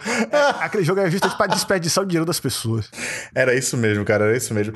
E se não me engano, não, não, não era esse jogo que a. Não, acho que não era esse jogo, não, que, você, que, a, que a pessoa, o dono da loja podia ajustar a dificuldade. Eu acho que não era isso, não. Era um outro jogo. Tinha, acho que eles chegaram até a mencionar isso no nesse primeiro episódio. Tinha um jogo que o, o próprio cara da loja conseguia ajustar pra, qual era a dificuldade que teria e tal. Mas enfim, High, School Girl, High Score Girl é estupidamente recomendado. Infelizmente, tá nessa situação de que se você quiser ver ele de forma legal, de forma oficial, vai ter que esperar um tempinho pra ele estrear oficialmente no Ocidente. Mas se você não tiver problemas quanto a é, acessar conteúdo por fansub, eu acho que é a melhor, é, é a maneira como você vê hoje em dia e tal. Eu, assim, sendo sincero, eu sei que é errado e tal, mas enfim, não é como se estivesse disponível, eu não, estivesse vendo, né? Você também. Ah, enfim, eu não vou entrar nessa questão de moral da pirataria. Se você tá fazendo pirata, sabe o que, que é, não se justifique. enfim. É, moving on, moving on, Amish. Moving on. Temos aqui uma série que eu não vi, e nem sei se eu vou ver na real, mas é uma série peculiar. É, que é é. porque Falei. É uma sé- é, Hataraku Saibo, cham- também chamada de Cells at Work, células no- Oh, trabalhando. é, isso. É, é uma série que eu acho que deve espantar certas pessoas porque tem aquela, tem aquela panca de anime educativo. É. Mas, mas é um anime bem anime, assim. É isso. É que- pois acho que eu posso definir bem isso, assim, é um- ele é um anime bem pelo- anime. É, ele é feito pelo. Como é o nome? De. Pô, pô, cara, esqueci o nome do estúdio que faz Jojo. Como é o nome? É de Production. Ah, é... David, David Production. David Production, pronto. Pois é, e é aquele estilo bem bombástico de Jojo, e que também tá sendo muito bem aplicado no Captain Tsubasa. Não perca no Cartoon Network Captain Tsubasa, pessoal. Acredita, esse anime é bom. A dublagem tá legal também. Mas, ok, voltando ao Hataraku Saibo. O diretor da série é o Kenichi Suzuki, que foi um dos diretores do Jojo e que também tinha feito, fora do David Production, o anime do... Como é o nome daquele do ator do Hellsing? É, Drifters. Ah, sim. Então o cara sabe fazer um anime bem, é, bem violento e cheio de atitude, porque, por aquilo que pareça, é uma coisa, é um elemento, é um elemento bem forte nessa série. É, Pô, mas o seu corpo humano é, é um, uma- uma- um campo de batalha, bicho. Isso, pois é, ele está sendo constantemente invadido por, por micróbios e parasitas Exatamente. e tal. E quem é que defende o corpo humano? Os leucócitos, os glóbulos brancos, que são representados por caras é, marmanjos com facas na mão e boné. É, é engraçado que todo mundo se veste de, de tipo um uniforme de trabalhador de fábrica na série. Só que esses caras andam pra lá com armados, parecendo uns militares, e também, só que eles são totalmente monocromáticos. Eles não têm nenhuma cor que não seja branco e um contorno preto. Pra dizer que eles são mesmo os glóbulos brancos. Eles estão lá pra defender o corpo humano do que for. E quando eles vão matando os caras, eles ficam manchados de sangue. Acho que a ideia até é essa. Eles são todos brancos pra te fazer esse contraste legal do sangue do, do- dos micróbios. Mas o, é, só de eu falar de sangue de micróbio já tem um problema, que micróbio não tem sangue. Micróbio é um organismo É. normalmente unicelular. Então, essa, essa é a questão do Hataku Saibo. Você tem que antropomorfizar tudo. Você tem que. E nem tudo, nem todas as metáforas vão funcionar direito. Eles, é, a série mostra o corpo humano como um. Uma cidade, na verdade. E o- os órgãos são. aparecem como se fossem prédios. E as células são pessoas. Só que na prática a gente sabe que células não ficam andando pra lá e pra cá. Células são É. os órgãos. Os tecidos são as células. As células formam tecidos, os tecidos formam que uma órgãos. os órgãos- certa. é, Tem uma, uma, assim, uma, uma suspensão de descrença isso, elevada é isso, ali. É isso. Você quer abstrair, na verdade, É. um monte de coisa pra, pra comprar a ideia da série. E a série. Mas a série não é sobre os glóbulos brancos, é sobre, na verdade, a dinâmica entre os glóbulos vermelhos, as hemácias, ou seja, aquelas células que dão a cor vermelha pro sangue, e, e que, mas que servem pra transportar nutrientes. Eles representam isso na forma de. é, a célula, os glóbulos vermelhos na série, eles são pessoas coloridas normalmente, diferente dos brancos, ele- mas eles estão sempre com comida na mão. Porque é isso que as hemácias mais fazem, transportar nutrientes por toda, pra todo o corpo humano. E é sobre essa dinâmica. A gente que tá lá pra defender, pra lutar, e a gente que tá só pra trabalhar. E o que a série faz é pegar essas coisas do. O que acontece quando o corpo humano tem uma ferida. Como é que eles representam uma ferida? Eles mostram como um bua... uma cratera na É. cidade. Entrando E- e vários pessoas- germes e tal. isso. E, entra- e as pessoas vão caindo, porque. E, essa- e as pessoas caindo são? Justamente o sangue jorrando da ferida. Os É. glóbulos brancos, vermelhos, todos os glóbulos caindo. E como é que é a coagulação. E é- o que é legal na série é isso, é a criatividade. é- Tem até, até coisas inesperadas. Tipo, o jeito como eles representam as plaquetas na série, que são as células que fazem a coagulação. Eles, eles são das melhores coisas. São criancinhas, bonitinhas, parecendo, sei lá, estudante do pré-escolar, com apito assim. Vamos, não sei o que, atenção, é, tudo organizadinho. e eles são um amor. e- Mas eu só vi dois episódios por enquanto, então eles só, eles só mostram situações bem básicas. Eu acho que a- o legal da série vai ser eles mostrarem. é, vai ser é, como é que o autor vai escolher rep- é, representar, por exemplo, é, estômago, ou sei lá, Aham. neurônio. Será que a gente vai chegar a ver o cérebro na série? É, eu lembro quando eu um era pouco. criança, eu vi uns livrinhos assim infantis que iam numa pegada parecida assim, né, cara? Ah, de é você mesmo? ter, é, você ter uma é, é tipo eu, eu lembro bem disso, assim. Não, não- tanto que quando essa série saiu, eu, eu- óbvio que eu não achei que era uma adaptação do livrinho que eu lia quando era criança, mas é, não me foi uma coisa tão estranha assim. Porque eu lembro de já ter lido algo do tipo, assim, sabe? De. Dessa. Não chegava a ser uma antropomorfização ah, completa, que nem no caso dessa série, mas era uma pegada dessa, assim, dele transformava o corpo humano, assim, numa, numa cidade e tal, etc, e que você tinha essa interação, e era muito divertido ver essa, esses, esses espaços do corpo representados ali, né? E, e é bacana, cara. Assim, eu confesso que não é a série que mais me chamou a atenção essa temporada. E eu acho que, na boa, eu acho que eu cansaria se eu- se eu fosse assistir ela em algum momento. Pois é, é, é uma série mais pra. Eu recomendaria pra pessoas que, que trabalham ou estudam na área de biomédicas. Por exemplo, minha família. Será? De repente eles vão ficar irritados, hein, Star? É, eu não sei, é porque se- talvez eles não gostem da representação de certas coisas lá que eles estudam. É. Mas eu acho que a série foi, foi feita justamente pra divertir gente que já conhece, velho. Ah, foi assim que eles fizeram tal coisa. É assim que eles estão representando tal processo biológico. Porque é uma série que eu não posso recomendar pra crianças, por exemplo, por causa da violência. É, talvez. Tá, não sei se eu posso chegar pro pessoal da quinta série. Até quinta série até que pode, né? 11 anos já, eu já vi a Cavaleiros do Zodíaco, mas é, mostrar. É, gente mostrar ó, é, gente. aquele negócio assim, a gente deveria ter visto? Provavelmente não. Mas a gente viu, né? É, é isso. Eu fico, é, eu fico pensando se. eu- sou das poucas pessoas na minha família que não se enveredaram pela área de biomédicas. E eu fico achando que talvez é porque na minha infância e adolescência não tinha coisas como essa série, esse, pra, pra fazer Uhum. os processos biológicos me parecerem divertidos e interessantes. Eles sempre me pareceram, sabe o quê? Nojentos. Eu sempre Mas- tive mas um eles certo são nojo assim, do né? funcionamento Eles- do, do é, corpo humano. Mas eles Depois são nojentos, né? Sejamos sinceros. Pois é, né? É. Eu acho que representar dessa forma dinâmica, colorida e cheia de energia é legal. É, o, Uhum. o David Production faz um trabalho muito legal nessa série. Eu espero que mantenha a qualidade até o final. Só tô preocupado porque o David Production tá começando a ficar sobrecarregado. Tem o Captain Tsubasa que vai durar no mínimo um ano. Tem essa série. Ainda vai estrear a parte 5 de Jojo em outubro. É, amigos, David Productions está contratando. Oportunidade de trabalho aí. É, pois é.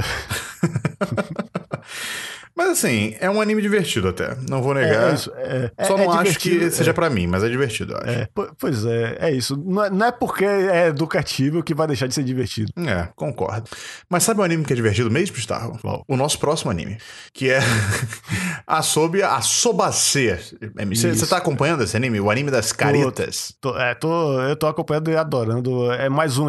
Esse e o Tio Tio são dois animes de comédia que me pegaram de surpresa. O Asobi Subase, na verdade, eu só pensei que talvez podia ser bom porque eu gosto do diretor, o Seiji Kishi, que fez o, o Assassination Classroom e também o, o Persona 4. E a roteirista que fez o Persona 4 com ele, a Yuko Kakihara, também tá nessa série. Eu achei, vai ser legal eles fazerem uma série original. Aham. E diferente daquele do- da temporada passada que eu acabei nem vendo, que é a equipe do Nozaki Kun fazendo aquele Tada Kun. Nesse caso, eles, a- essa equipe que adapta muito bem realmente fez o anime original muito interessante. Uhum. Que é sobre E- essa. É. É, só, só? Comentário, porque esses caras são sacanas, tá?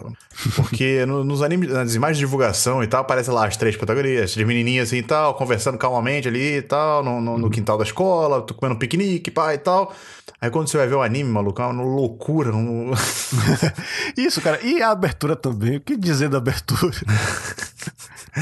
Enfim, fala aí. eu- A abertura mostra as mulheres cantando, assim, aquela, aquela que. E é uma música bem singela e tal. Você fica achando que vai ser tipo um slice of life bem besta, tipo São os cretinos. São os cretinos esses caras É. aí. tá? Mas, mas vamos lá, sobre o que se trata a sobre a Sobacê? É sobre um trio de garotas que, meio que por acaso, acabam fundando um clube na escola. Elas meio que se chocam umas com as outras, de um jeito bem inesperado. É, eu diria que o catalisador é justamente a menina lá que tem até bem comum, com, bastante comum com a Tio Chan, a menina que é meio excêntrica, é meio nerd, que não gosta de gente. Ela tem um, com- como se diz, um ressentimento com os Ryaju, com os cara, o povo popular normal que tem vida social saudável. Uhum. E ela só quer, é, assim, se juntar, arrumar uma galerinha pra ela. E o que é que ela acaba encontrando? Uma menina que tem a aparência estrangeira, porque ela é mestiça, só que ela foi criada no Japão, ou seja, ela fala japonês perfeitamente. E do outro lado tem uma menina que tira nota ruim em inglês e que só entra pro grupo porque ela acha que a outra menina vai poder ensinar inglês pra ela. Quando na verdade ela sabe zero inglês.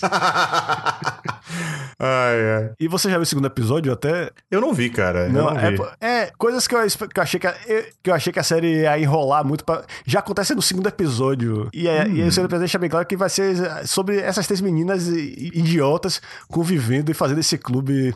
é, a premissa do clube delas é clube de passatempo, clube de brincadeira. Eu, eu gostei dessa série justamente por ser. é, Mas, mas a série não é uma série original, ela é uma série original? Que eu saiba, é um projeto. Não é uma adaptação de mangá, não. Não é uma adaptação de mangá? Ok. Vou Eu confirmar. até vou verificar isso aí.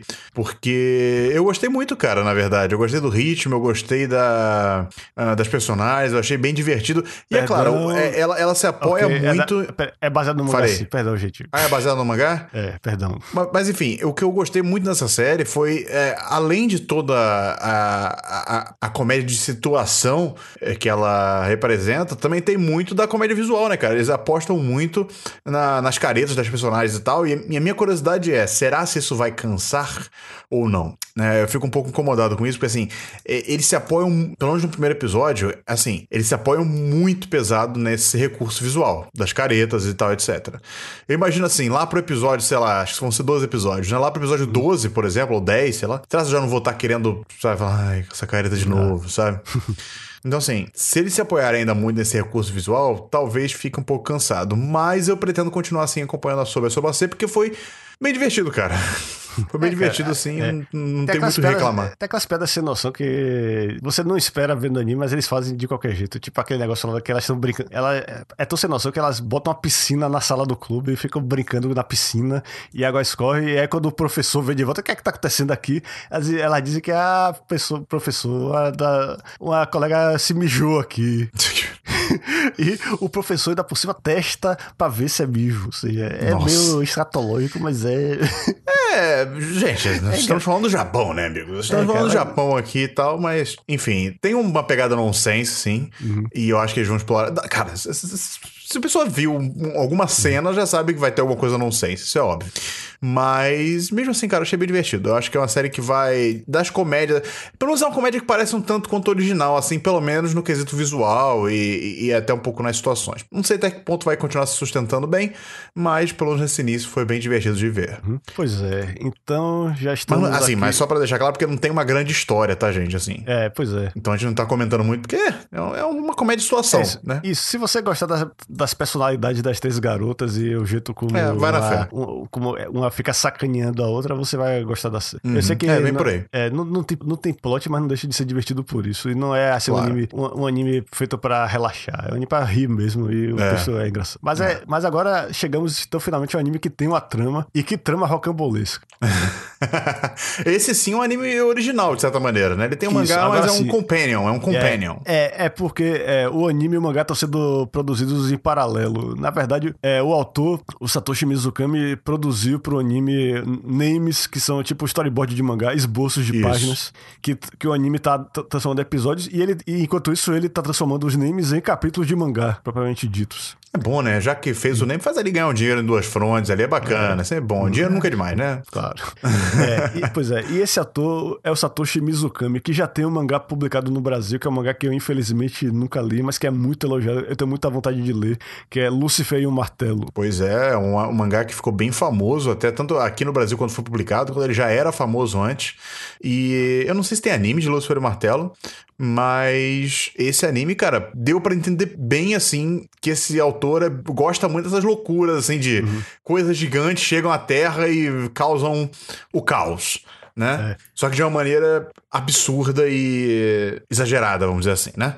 É. Que é o que acontece. Agora vamos lá, mesmo que agora é o desafio real. Explica pra galera o que acontece, do que se trata esse anime. É, porque é, o, o legal é que o anime começa com o protagonista tendo um pesadelo lá, vendo a morte da família e etc. Só que quando ele acorda, ele não se lembra direito da vida dele e pra, pra piorar, ele mora sem explicação junto de uma maid e um gato gigante cabeçudo e eles agem como se isso fosse a coisa mais normal do mundo. Não, o que eu achei co- engraçado, o que eu achei engraçado nessa cena é que, tipo assim, ele tem o sonho, né? Aí quando ele acorda, fala assim: ah, beleza, é um sonho. Você tem aquela essa assim, beleza, ele vai voltar pro mundo real agora. Aí quando ele chega na sala, não tem nada de realidade ali, sabe é? Tipo, é um- é um gato gigante e essa maid do nada, como se fosse algo normal.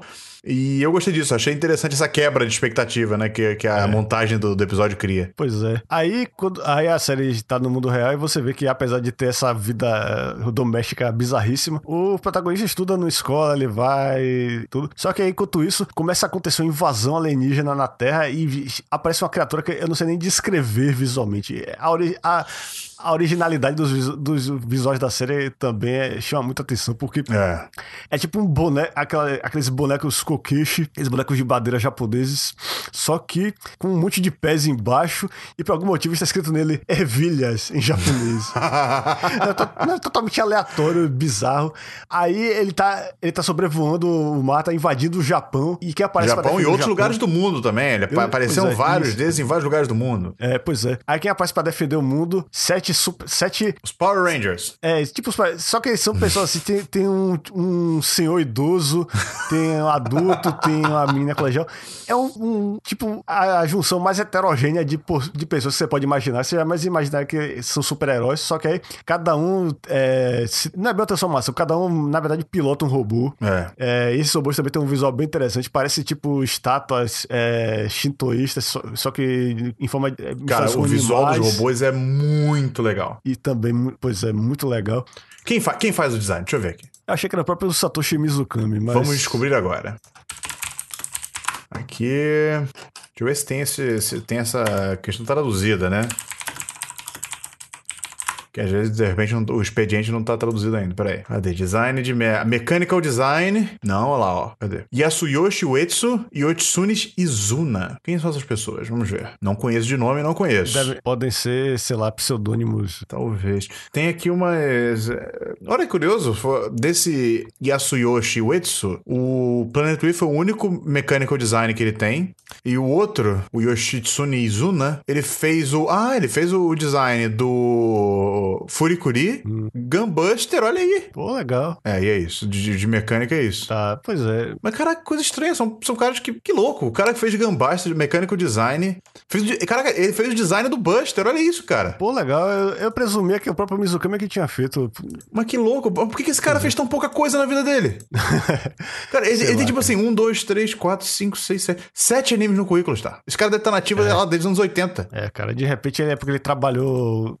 É por isso que eu sempre desconfio que é pseudônimo, porque um cara deve ser, cara, deve ser pseudônimo. Deve ser pseudônimo. Isso tem, não, não pode ser, maluco. O cara que fez o design do Gunbuster não, vai trabalhar mais? É, mas é, só que, é, só pra votar a. é, a desculpa, trama- a galera, da pela, série. pela minha. É, isso. Não, tudo bem. É porque a gente realmente não sabia. a gente tinha que saber isso aí. Bom, mas é, voltando à história, é, a expectativa que você tem quando vê isso, os super- os super-heróis lutando contra esse alienígena bizarríssimo, é que na- o, o herói vai se juntar a eles, vai se tornar um deles. E você é oito super-heróis em vez de sete. Mas não, você descobre que o herói tá lá pra lutar com eles. Uhum. Então, o que significa isso? Quer dizer que ele é um vilão? Quer dizer que, ou quer, dizer que eles é que são os vilões? Você já fica desorientado só de vez, É. porque o herói tem que, o protagonista tem que lutar com eles.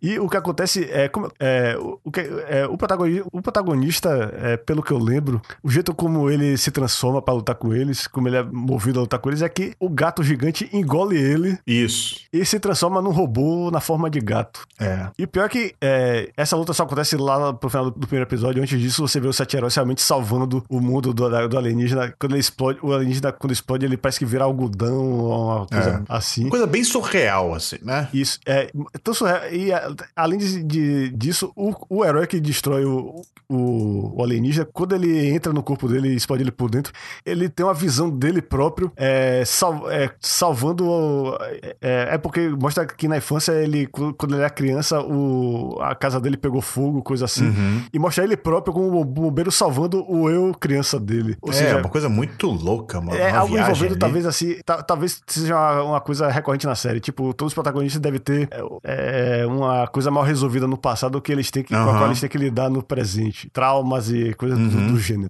Mas aí o protagonista, o protagonista acaba lutando justamente contra esse cara lá. Ele tem uma memória realmente de que esse cara estava envolvido na morte da família dele. Ele ganha a luta, do- ele não mata o cara, mas acaba com os poderes dele pra sempre. Uhum. E você fica na dúvida, peraí, cara, quem, por que é que eu tenho que torcer nessa série? O que é que tá Pois acontecendo é, aqui? isso, isso foi o que me deixou mais assim interessado em Planet Rift, porque você termina o episódio, ah, você termina o episódio confuso, mas não de uma maneira ruim, não de uma maneira assim, tipo, ah, não entendi nada, vou cancelar, vou dropar essa série. Não, não é esse tipo de confuso, é, é um tipo de confuso assim de, tá, que- quem tá do lado do, do bem e quem tá do lado do mal. E talvez, talvez essa série vá pra um lado que eu gosto muito, que é essa questão assim de que não tem muito um lado do bem e um lado do mal, assim, né?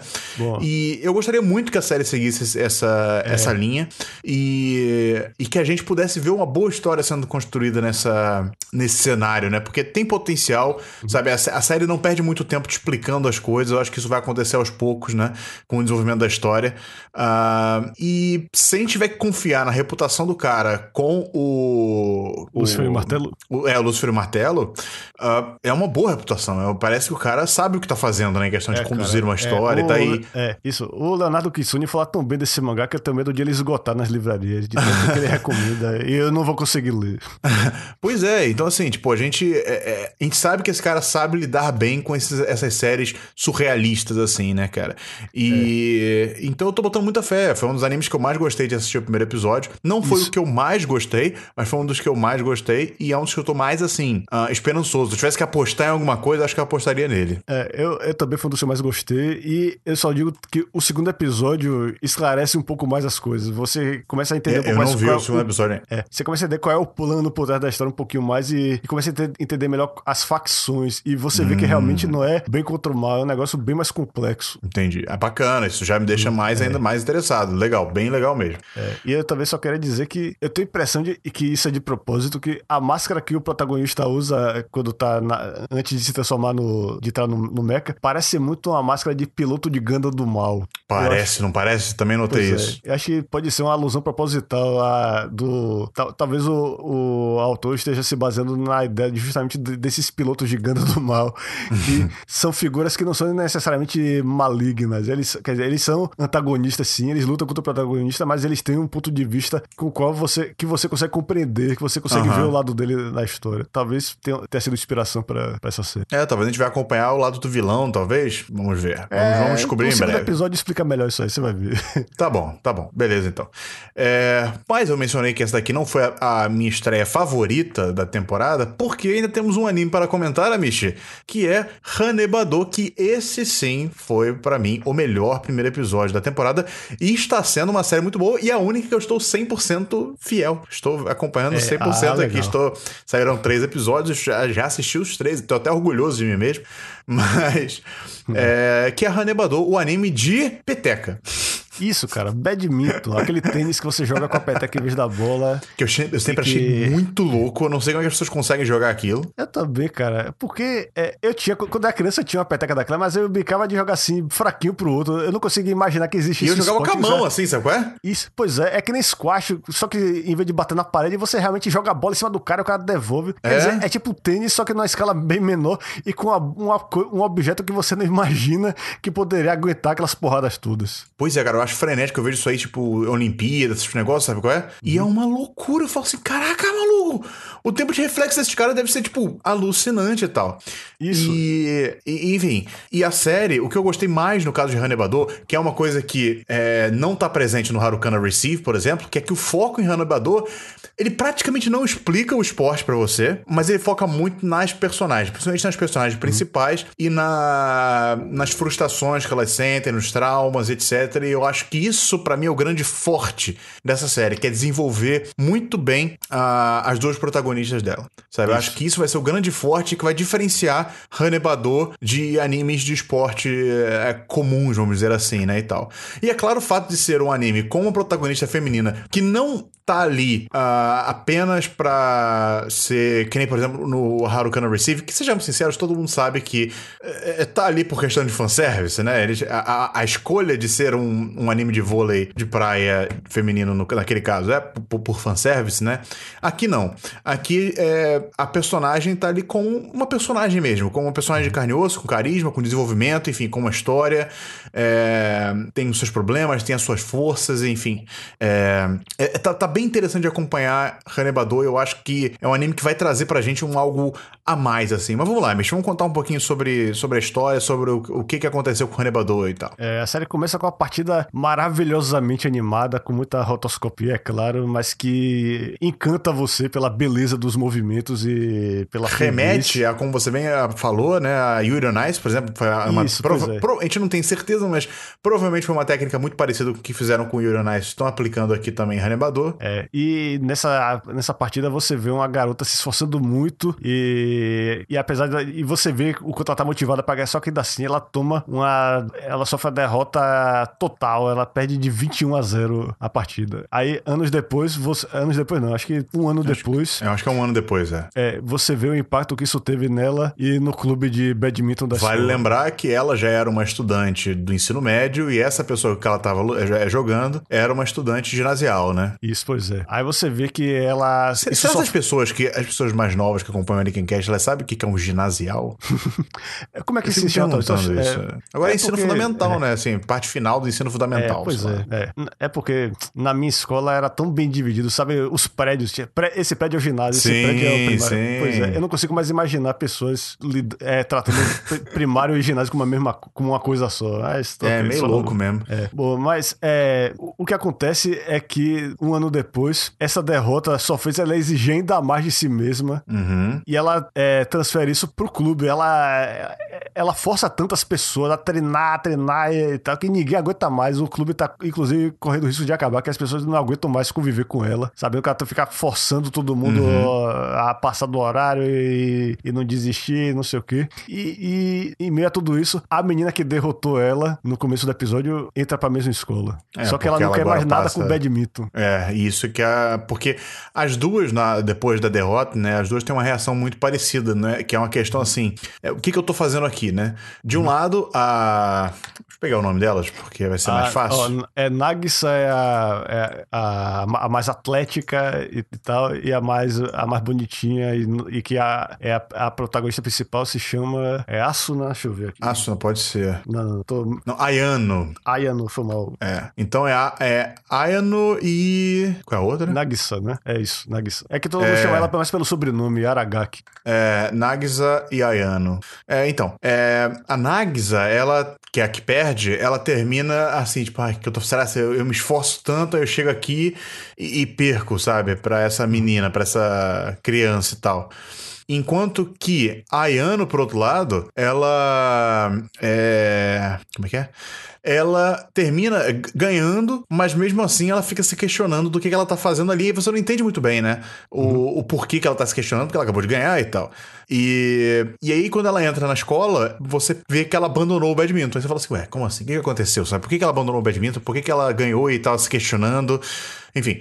E isso é, obviamente, um, um ponto de frustração pra Nagisa, né? Porque ela ah, vê ela entrando na escola, ela fica temerosa, né? Ela fica tensa porque ela remete toda aquela situação ah, complicada que ela passou no ano anterior. Ah, mas ela fala assim: beleza, vamos embora, vamos junto. E quando ela descobre que a Ayano não joga mais badminton, ela fica, na verdade, puta e fala assim: peraí, como assim? Você chega lá, me derrota e abandona a badminton, você tá pisando na minha cara, sabe? Você tá, tá achando que isso aqui é bagunça, pô? Sabe qual é? E aí você vai descobrindo um pouco mais a fundo que isso tem muito a ver com o passado dela, com a mãe e tal. Tem um clichêzinho aí, É. né? Que a gente tava comentando lá no grupo do Niken Kai, tem um clichêzinho aí e tal, pá. Mas a ideia é basicamente essa. Você vai, a gente vai acompanhar a jornada dessas duas é, alunas, né? Que têm passados e têm relações bem diferentes com o, com o badminton. Né? Uma tem uma, uma coisa muito mais assim natural, embora também tenha treinamento, né? Que é o caso da Ayano. E outra tem um. É aquela pessoa que ficou boa por muito esforço, sabe? Mas que, por outro lado, as pessoas não reconhecem esse esforço dela porque acham que ela tem um talento natural. Então é. É, é muito engraçado isso, né? Tipo assim, é a diferença das duas e os dois pontos de vista. Mas isso tudo envolto também nessa questão da, do passado das personagens, dos traumas, das frustrações e tal, que está muito presente na história. Eu acho que a gente não vai ver muito assim questão de campeonatos e de ganhar o campeonato nacional, sabe qual é esse tipo de coisa? Eu acho que vai estar ali, vai ser parte da, da, da narrativa, mas eu acho que o foco vai ser realmente no desenvolvimento dessas personagens e da, da sua, do seu próprio desenvolvimento ah, interno, enquanto pessoa, né, e tal.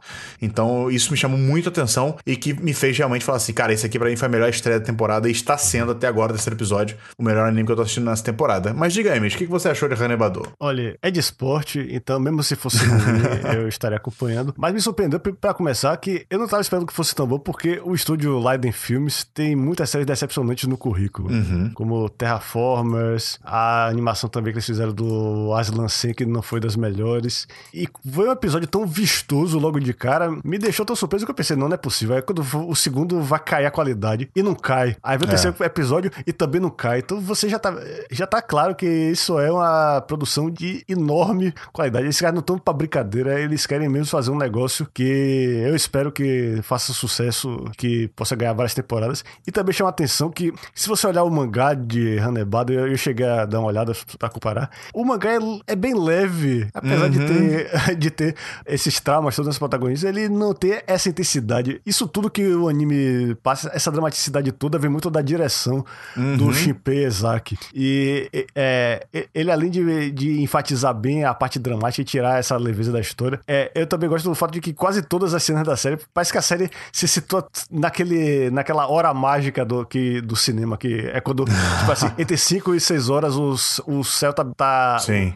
O, tem aquela mistura de, de, de rosa com azul, sabe? A luz bate uhum. de um jeito diferente. A, a beleza da, da, da fotografia da série, da, das cores e o jeito como a luz bate na, é, nas personagens e, e, tinge toda a ambientação. É incrível, cara. É, é uma, você comparar o mangá de Hanebado com o anime é uma aula da diferença que um diretor faz e, e, e também da fotografia. É, com certeza, cara. E eu acho que, assim, é um trabalho muito bom de direção, um trabalho que é, é difícil um, um, diretor de adaptação, né? De uma, no caso é um mangá, é, aparecer, né? De ter uma participação muito assim ativa na, na execução do anime, né? Uhum. A não ser como, por exemplo, que nem você a gente tá falando do Banana Fish, né? Que teve uma é. certa adaptação aos mundos, ao, ao tempo atual e tal, uhum. e aí entra o diretor e tal.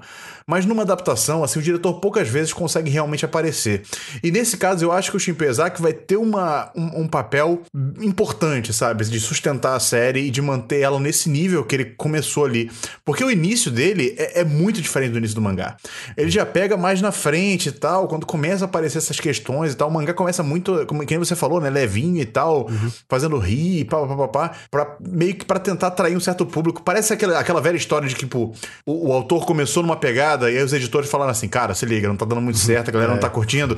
E aí ele muda uh, no meio e vai pra uma, uma história mais séria, por exemplo. Uhum. E, e, é isso que parece que aconteceu no caso de, de Hanebado no mangá, e que o diretor do anime olhou e falou assim, cara, pra que a gente vai começar do começo ele mudou pra um, algo melhor no meio, sabe? E acho que eles vão ter, sei lá, 12, 13 episódios só, então ele falou assim, cara, vamos começar logo na parte que importa. E já botou lá. E, e não faz falta, sabe? Não faz falta nada. Você consegue entender muito bem a dinâmica das personagens. É um anime que é muito bem dirigido, muito bem montado. Os diálogos são muito bons, crédito do Taco Kishimoto, Isso. que é um cara extremamente competente.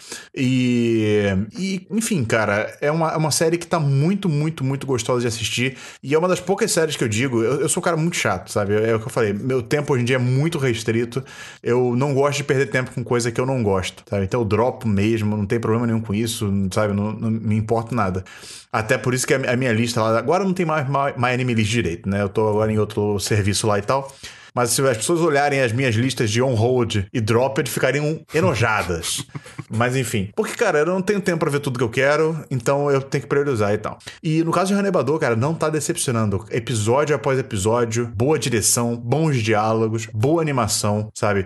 Não tem o que reclamar nessa série. Não tem. Quer dizer. É, o que tem é só aquilo que você falou do, do clichê. Tipo, não precisava a. Como é o nome da protagonista? A, a Ayano Ayan, é. ser uma filha de um um, de um gênio do esporte também, uma jogadora fodástica de badminton. Isso aí é, realmente. Isso, isso já seria ruim, porque é uma coisa muito clichê, mas é o que eu entendo que faz parte do esporte, essa questão de legado e tal, etc. Beleza, entendo.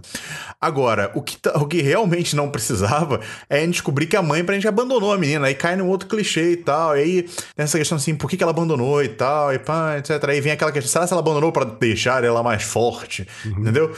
E aí vem esses bullshit todo que a gente já viu tantas vezes e tal, que é uma parada tão cretina, que eu espero muito que essa série não vá uh, ah, para esse caminho. Eu sei que é uma coisa que essa equipe de, que tá adaptando o, o, anime não tem muito poder sobre, eles não vão poder mudar a origem de uma personagem. Uh, eles não são os autores da, do mangá original, mas eu espero muito, cara, que não tenha seguido essa, essa rota, né? Porque realmente isso, isso me incomodou bastante e tal.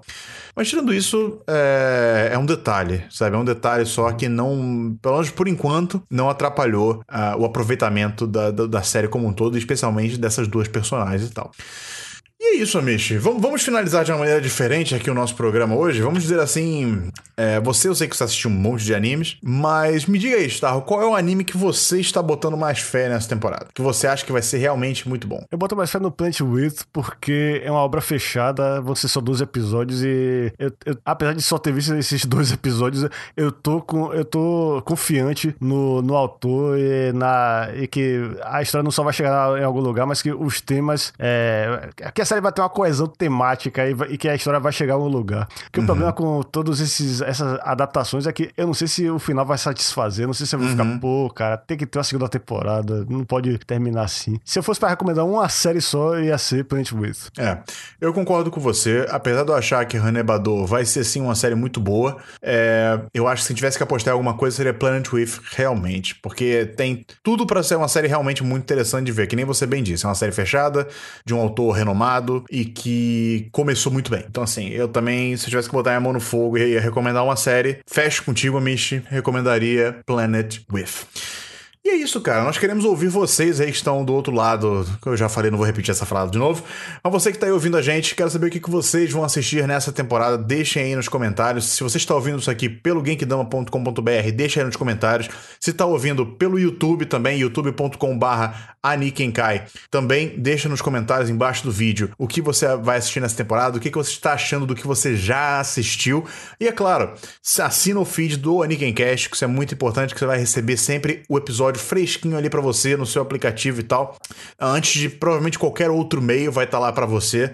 É, você. Mas também você pode ouvir pelo YouTube se você preferir uh, isso. Então, se você ainda não é inscrito no, no canal do YouTube, também se inscreve em. É, youtube.com.br anikenkai. É lá que eu tento postar também outros vídeos. Não estou fazendo isso porque, amigos, a vida está difícil, mas vamos torcer para que as coisas se ajeitem. E é lá que eu vou postar. Então também é, se inscreve lá para poder acompanhar sempre que tiver vídeo novo. E eu acho que é isso aí. Qual é o e-mail, tá? As pessoas querem entrar em contato com a gente, mandar uma história, falar alguma coisa. Isso. Pois é, nosso e-mail atualmente é anikincast.gmail.com. Perfeitamente. E se, vocês, é, e se vocês quiserem falar no Twitter alguma coisa específica sobre o programa, hashtag Anikincast. É, ou entre em contato diretamente com a gente. Eu sou arroba Didicarte, você é? Eu sou arroba AnimeStarro e eu tô até dizendo uma coisa lá. Eu posto muito pouco no Twitter, mas eu tava só dizendo uma coisa recente. É, eu espero que com o Hanebado e Harukanara Receive tenha mais anime de esporte com garotas, porque os poucos que teve nos últimos anos foi muito, muito besta de Slice of Life. Uhum. Se você concorda comigo, pode falar comigo lá no Anime Star. Perfeitamente, concorda. Assina embaixo, Amish. E é isso aí. Eu acho que podemos encerrar encerrar aqui. Muito obrigado a vocês que já ouviram, ouviram esse Aniken até o final. Espalhem a palavra de, do Aniken com os seus amigos. Se você gosta do que a gente faz aqui, colabore com a gente, pelo menos dessa maneira. Nós não temos nenhuma maneira de financiamento e tal, e não sei quando vamos ter, mas enfim, é, a melhor maneira que você tem para colaborar com o Aniken neste momento é espalhando a palavra, mostrando para as pessoas que vocês acham que vão curtir o nosso trabalho aqui. E é claro, voltando aqui e ouvindo a gente e participando do programa sempre que a gente lançar um programa novo. Eu sei que não é sempre que a gente lança um programa novo, mas a gente tenta sempre fazer o melhor programa possível, por isso que a gente também não quer lançar de qualquer maneira. Beleza, Starro? É isso aí, acho que fechamos por hoje. Muito obrigado por você também, Amish, por fazer compor novamente essa mesa. E nos vemos no próximo Anikin Cast. Falou!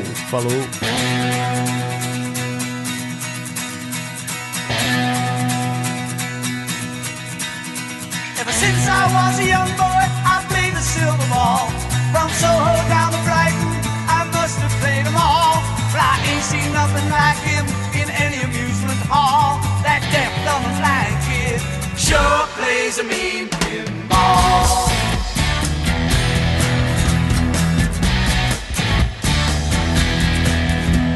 He stands like a statue, becomes part of the machine, feeling all the bumpers. count as far.